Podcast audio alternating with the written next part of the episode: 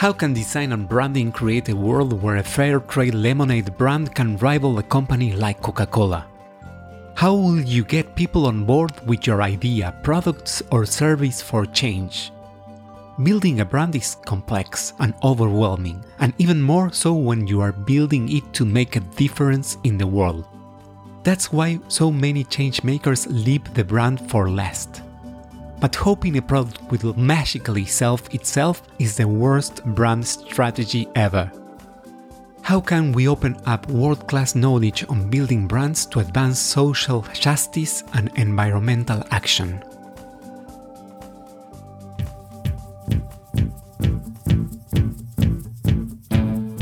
Packaging design should seduce, inform, and even save the planet. I'm Hernan Braverman, and this is Branderman, the podcast where I talk with experts to uncover what it actually takes to make a positive impact on consumers, the market, and society. Warning keep this podcast out of the reach of close minded marketers and designers.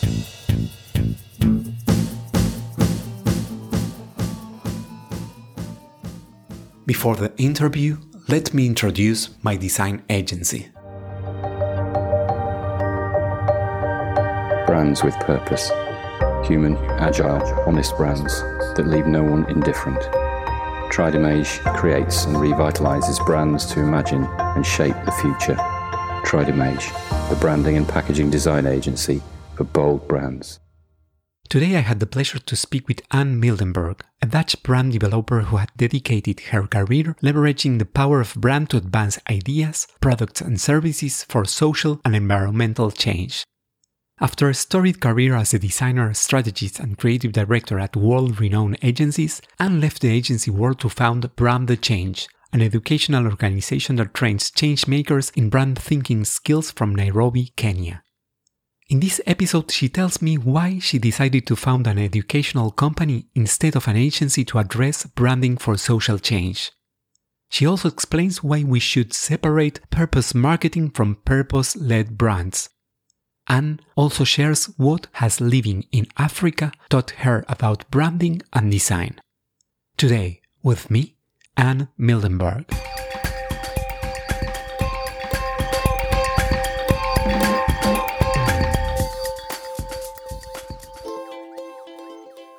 And each of us is a container of ideas, projects, and dreams. However, we can't read the label when we are inside the jar. What do you think your label says, or what would you like it to say? Great question for someone in branding because I think all day about what's on other people's bottles on the outside. I mean, if I didn't have an answer for myself, I'd be in pretty bad shape. So, my professional answer would definitely be that I'm a brand developer who leverages the power of brand to advance social and environmental change. And as a person, my bottle would say Anne Miltenburg, aspiring monotasker. I would just love to be the kind of person who would do one thing at a time, but I'm always doing 40 things and um, tiring myself out in the process. But at the same time, that's also what gives me, you know, inspiration and energy. Building a brand is like a journey. It starts with defining where we are and asking ourselves where we want to go. What was the path that led you from studying graphic design in the Netherlands to growing from designer to strategist for commercial clients inside Dutch agencies to founding Brand the Change in Nairobi and now focusing in branding for social change. I like the way that you frame that. So I'll take you back to my childhood, but it won't make it too long. I always was an idealistic child, and I was writing school reports on apartheid and women's rights. And this was just really kind of the fabric of our everyday life.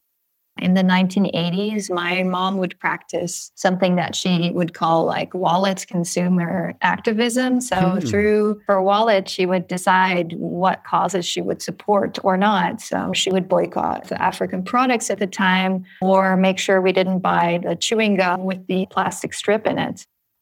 When I got older, I did realize that if that was something that I wanted to take into my professional life, and I also had a big passion for design and all kinds of creativity. And I thought that combining those both would be interesting. And in the Netherlands, where I was born and raised, um, graphic design is very much rooted public culture. I thought that becoming a graphic designer was a great way of putting some of that social engagement in action. I was really lucky to be accepted at the Royal Academy of Fine Arts in Hague. Even though it's a very vocational training, so you, you know, you're still learning to draw by hand. And we have one of the world's most famous typographic departments there. And so you're just drawing letters years and years by hand to really master the craft. But there was also a really important intellectual component, and the faculty really let you follow your own passion. So I was able to take that idea of social engagement really into my studies and was at that point in my life very interested in movements like Naomi Klein's No Logo and the First Things First manifesto that came out in 1964 for the first time and later was released in my first year of studies in 2000 again. One thing that bothered me about the aspect of social engagement within graphic design that the uh, leading idea was to keep your hands clean, so you shouldn't work for evil companies, and it was quite dogmatic. I thought, well, you know, all of this work really comes from a place of weakness and criticism rather than a place of strength. Yeah, I felt like I wanted to be part of a solution and so I'd long been interested in the HIV AIDS crisis because I have a cousin who is HIV positive. And I found some early research on this concept of visual illiteracy. And visual literacy is um, something that people experience who haven't been trained to read imagery. So, if you were born somewhere in the middle of the Sahara and you've never seen a drawing or a photograph, yeah, you haven't been trained to dissect them. But what's uh, interesting is that a lot of organizations working in global health, they use a lot of yeah. visual materials in their outreach campaign. So I thought that was an area that I thought was really interesting. It was more design thinking related. And so I went to Mali in Africa for three months to do research and prototyping. And that was for me really an eye opening experience. I got very disillusioned with the development space. Actually, when I came back, I thought to myself, I will never again work in this space.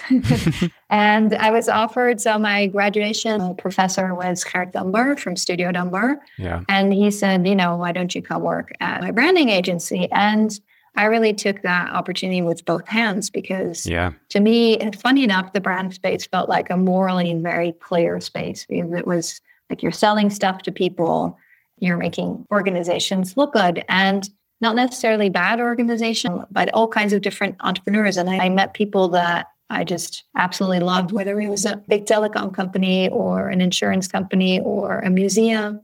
And I really, really loved my work. But so first as a designer and then as a strategist and finally as a creative director at Interbrand. But I just missed that kind of social engagement that was so important in my private life how could my profession actually help to get some of the amazing ideas for change to the world and be adopted by more people? Because I was seeing so many really, really good ideas in global health and justice, in sustainability that were just not getting the type of attention that I felt they deserved. So I quit my job and took about a year to figure out what role could brand play. And what I noticed when I spoke to social entrepreneurs and all these different change makers is that what was holding them back from building stronger brands wasn't necessarily money, which I had initially thought. It was mostly that they didn't have the skills and they didn't have the knowledge and no one had ever attempted to yeah to unpack what a stronger brand could mean for them and how they might build one. So that's how i ended up deciding that what i thought the world needed was a, an educational organization that really focused on unpacking the power of brand and leveraging it for social and environmental change and on my travel that first year, I discovered Nairobi, which is really this incredible hub for social innovation and technology. And uh, got my first client there, my second client, and decided like this is the place where we need to be. Yeah, took a one way ticket to Kenya, and I haven't moved back since. So it's been seven years since that wow. moment. Why did you decide to found an education company instead of an agency to address branding for social change? There are plenty of agencies out there. I don't think the world lacks agencies and consultants. What I think is really important in where we saw the gap was that you can't expect agencies to fix these things for the change makers and for the social entrepreneurs. The brand thinking skills really need to be embedded in an organization. In order to do that, you can't expect consultants and agencies to educate clients on that. It's a skill that the client should master even more than the people that they choose to execute with. You really need to own that process, and you can't own that process if you don't have the knowledge and skills. So that's why I decided to focus on building an education company. Uh, I was pretty confident in my teaching skills and yeah, and supplemented that teaching activities with the creation of basic tools and knowledge resources like case studies of successful change making brands to really ensure that instead of working with six clients a year, I could actually reach 600 people and help them make a difference in their practice. And so the first year that I started doing workshops and trainings, I think we worked with about 500 people. And then the next year, we worked with a thousand people we're not guiding people from zero all the way to like, you know, a, a brand with thousands of customers. But I think we are instilling like really fundamental principles and also started to get interest from other brand professionals in the space. So we trained 36 trainers all over the world, so brand professionals from Argentina, from the US, Canada, the Philippines, Kenya, to deliver the method that we had developed themselves. And so it just became this amazing collaboration across the globe of all these like spirited people that all saw the potential of what a strong brand could do. You know, if we want to change the trajectory of our planet, which of course, yeah, is looking pretty bleak right now. Why do you try to demystify the branding process? Do you believe in do it yourself branding? There's a lot of smoke and mirrors in the branding industry. There's a lot of difficult words and jargon. And in some cases, people really know what they're doing. But in my experience, very few people in the brand industry even really know what branding is and what the magic of that method actually entails. Many of us don't even agree on the definitions of certain terms that we use. And for instance, I was educated as a designer. I worked, you know, on award-winning projects for really amazing clients. But I had not had any exposure, for instance, in brand strategy until a number of years into my career. And even then, working at Interbrand, you cannot expect someone who doesn't have an education in brand or who doesn't have a full time practice as a brand lead inside a company or potentially at an agency to be able to develop those skills all on their own. But the mindset of thinking like a brand strategist can be taught. And brands are really created by the people who man them. They're not created by external people. You can work with the most wonderful creative team, but at the end of the day, a brand isn't just about the communication arm of the company. It is about how do I experience the product and what's the interaction with the team and what are the ethics that are guiding our decisions in supply chain and in partnerships. And that's just something that agencies can't touch if um, entrepreneurs and change makers are actually trained and they feel like they have the skills to develop a strong guiding perspective of brand on all their different activities, I think the world will be much better for it. And also the collaborations with people in the brand space will be much more rewarding because people who have been trained in these skills and who master them will make for better clients. My goal with our training is not to have someone who sits behind her desk and creates their own brand strategy and then goes on to create their own website and their own everything. My goal is to create people who understand what is the change that I want to see in the world and how can brand play a role in bringing the right people on board to make that change happen. And when people have that level of clarity we can expect really amazing things. And whether, you know, that entrepreneur is in the financial space or the health space, I think there is brand thinkers in all of us. Coming from the brand industry myself, I think that we often kind of, you know, like little children who've worked really hard at their homework and don't want anyone else to benefit from it. And like we hold our arm a little bit against the yeah. around the profession, like, yeah, but it's ours. Like, don't take this from us. You mentioned your brand thinking Canvas, which is a key tool in your book. Could you tell a little bit more about what this canvas does and how you can use it? The canvas really is the result of like 13 years of frustration and challenges that we experienced with clients. In the early 2000s, when I just started working at agencies, I think the hype of Apple was really at its peak.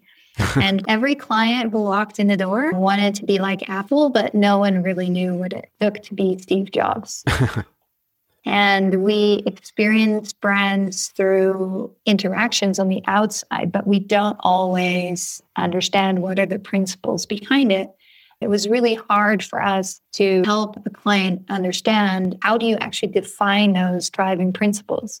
So, in the course of 13 years, I spent time drawing different models, a lot of blood, sweat, and tears of like, how do we bridge this divide between strategy and design?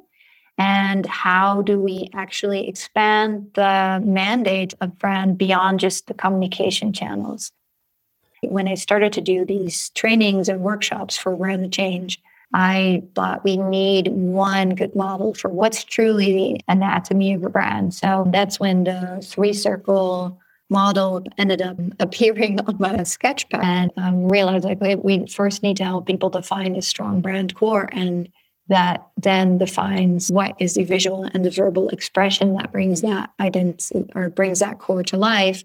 And how do you then use that to uh, generate products and services that reflect that brand to define where you need to be seen? What are the places where your brand best comes to life? What are the events that you need to develop or be a part of? How does the core of the brand so the vision and the mission and the values and the purpose and what you're committing to deliver how does it actually translate to communications and channels so yes i know that you can open a twitter account but what are you going to do there what are you going to say? How are you going to connect to people? What kind of partnerships are you going to build? How is your brand core going to actually influence or our policy or what is the behavior of your people, etc. So I really want to give people an idea of, of this holistic perspective on brand. And to this day, I think, yeah, I'm surprised by how well the tool works and how many amazing statements we get from people who've worked with it.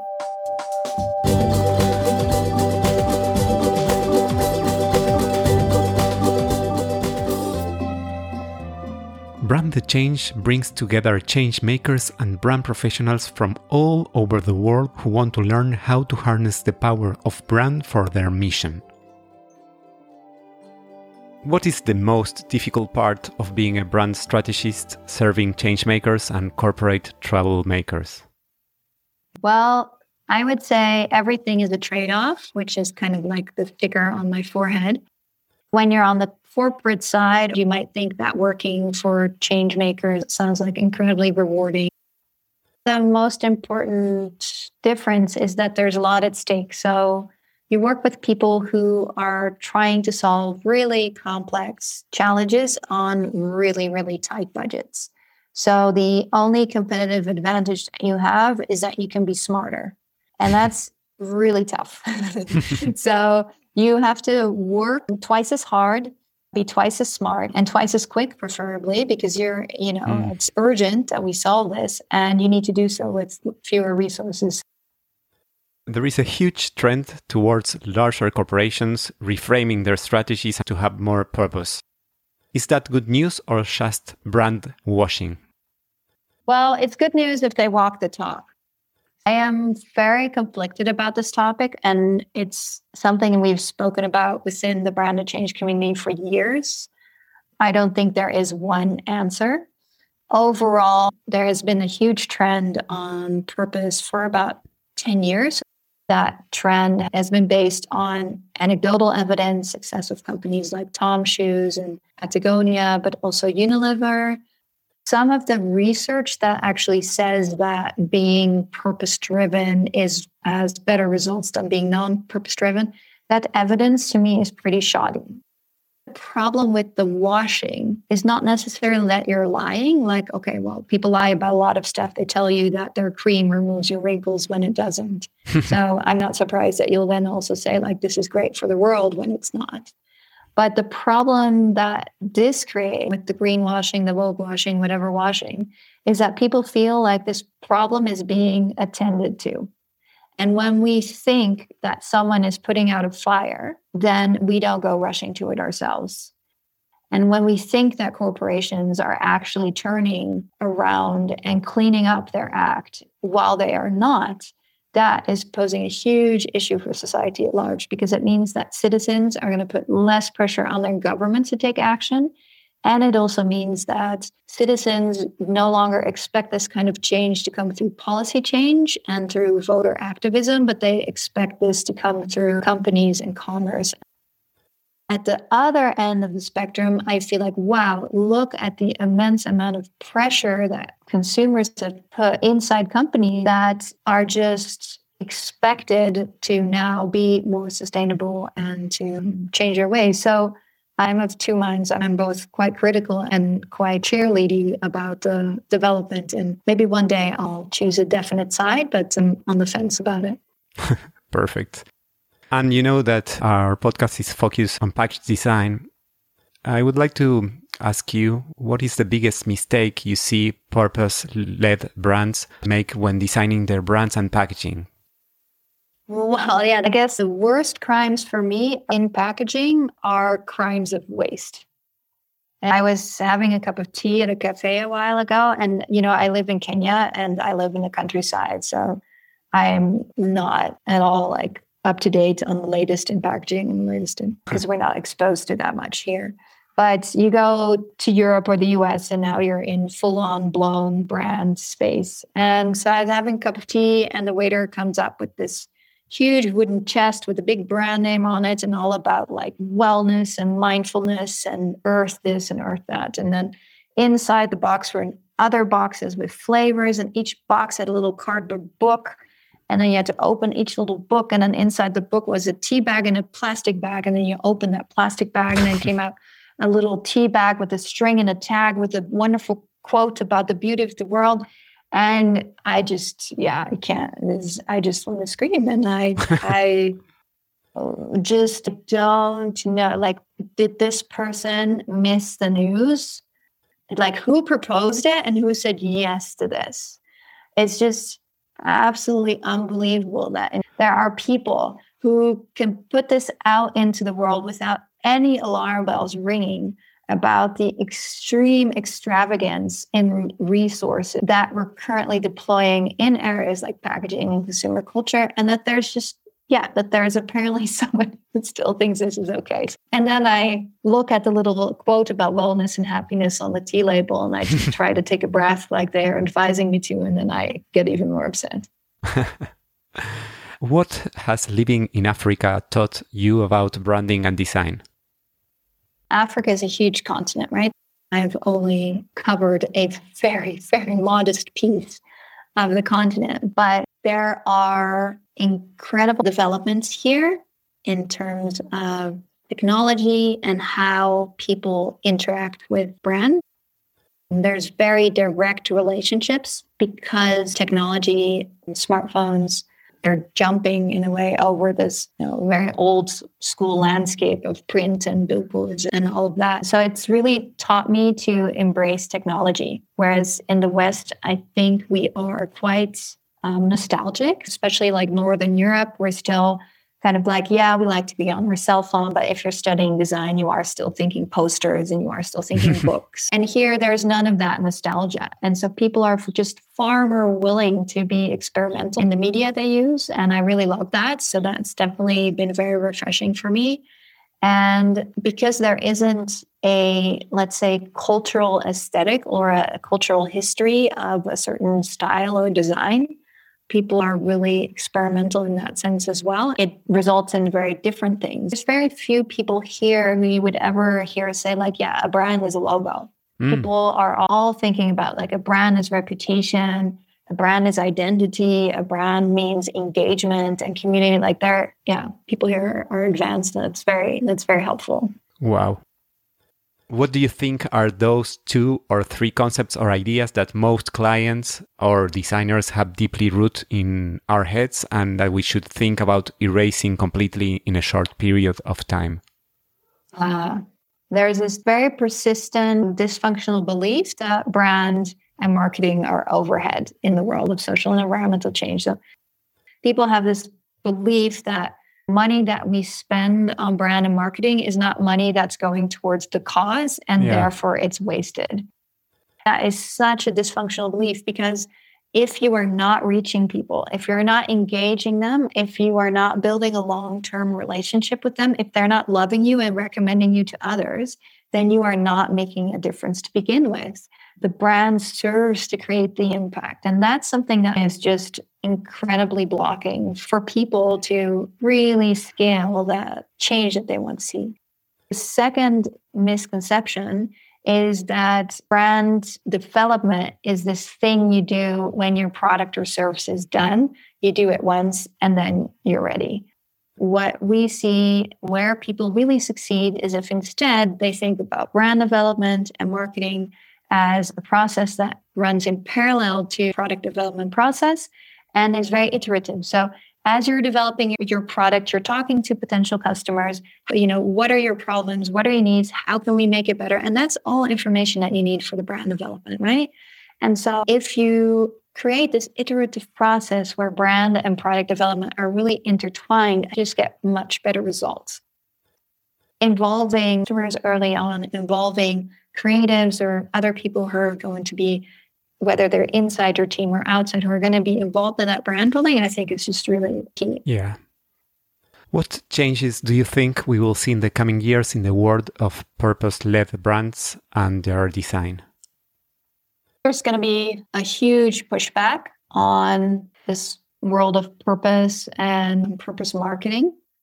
People are becoming ever more critical of companies that are not walking their talk governments will put in place regulations. So in the UK, there's already an agency that is now investigating green claims of advertising. There is a green claims code so that you are no longer just allowed to make, you know, random green claims as a company.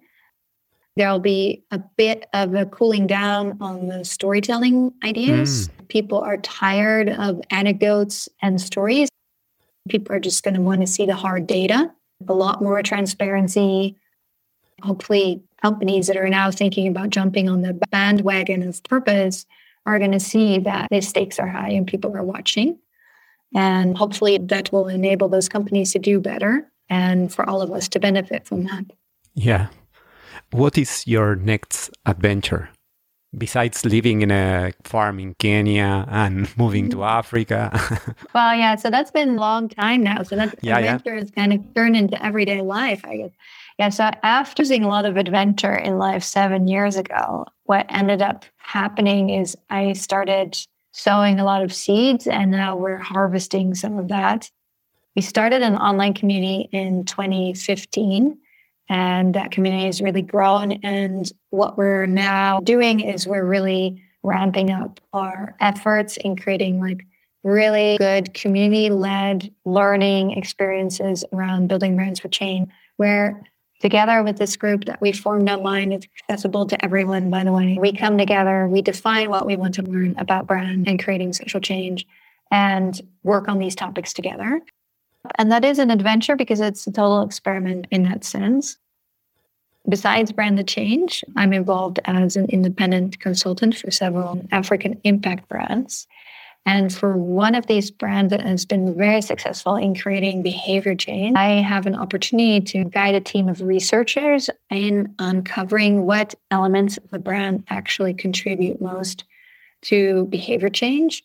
And that's very exciting because what I really want most of all is to have independent third party research. So, not by PR agencies or brand agencies who say, like, yeah, you know, build a brand, it'll make a difference, but like independent researchers with academic background who come in and take apart every element of the brand and find out like why has brand building made a difference in this particular area working with academics will be one way for me to leverage their knowledge of really good independent research with my knowledge of the practice and hopefully being able to open up that knowledge to the rest of the world. And thanks for this fantastic conversation.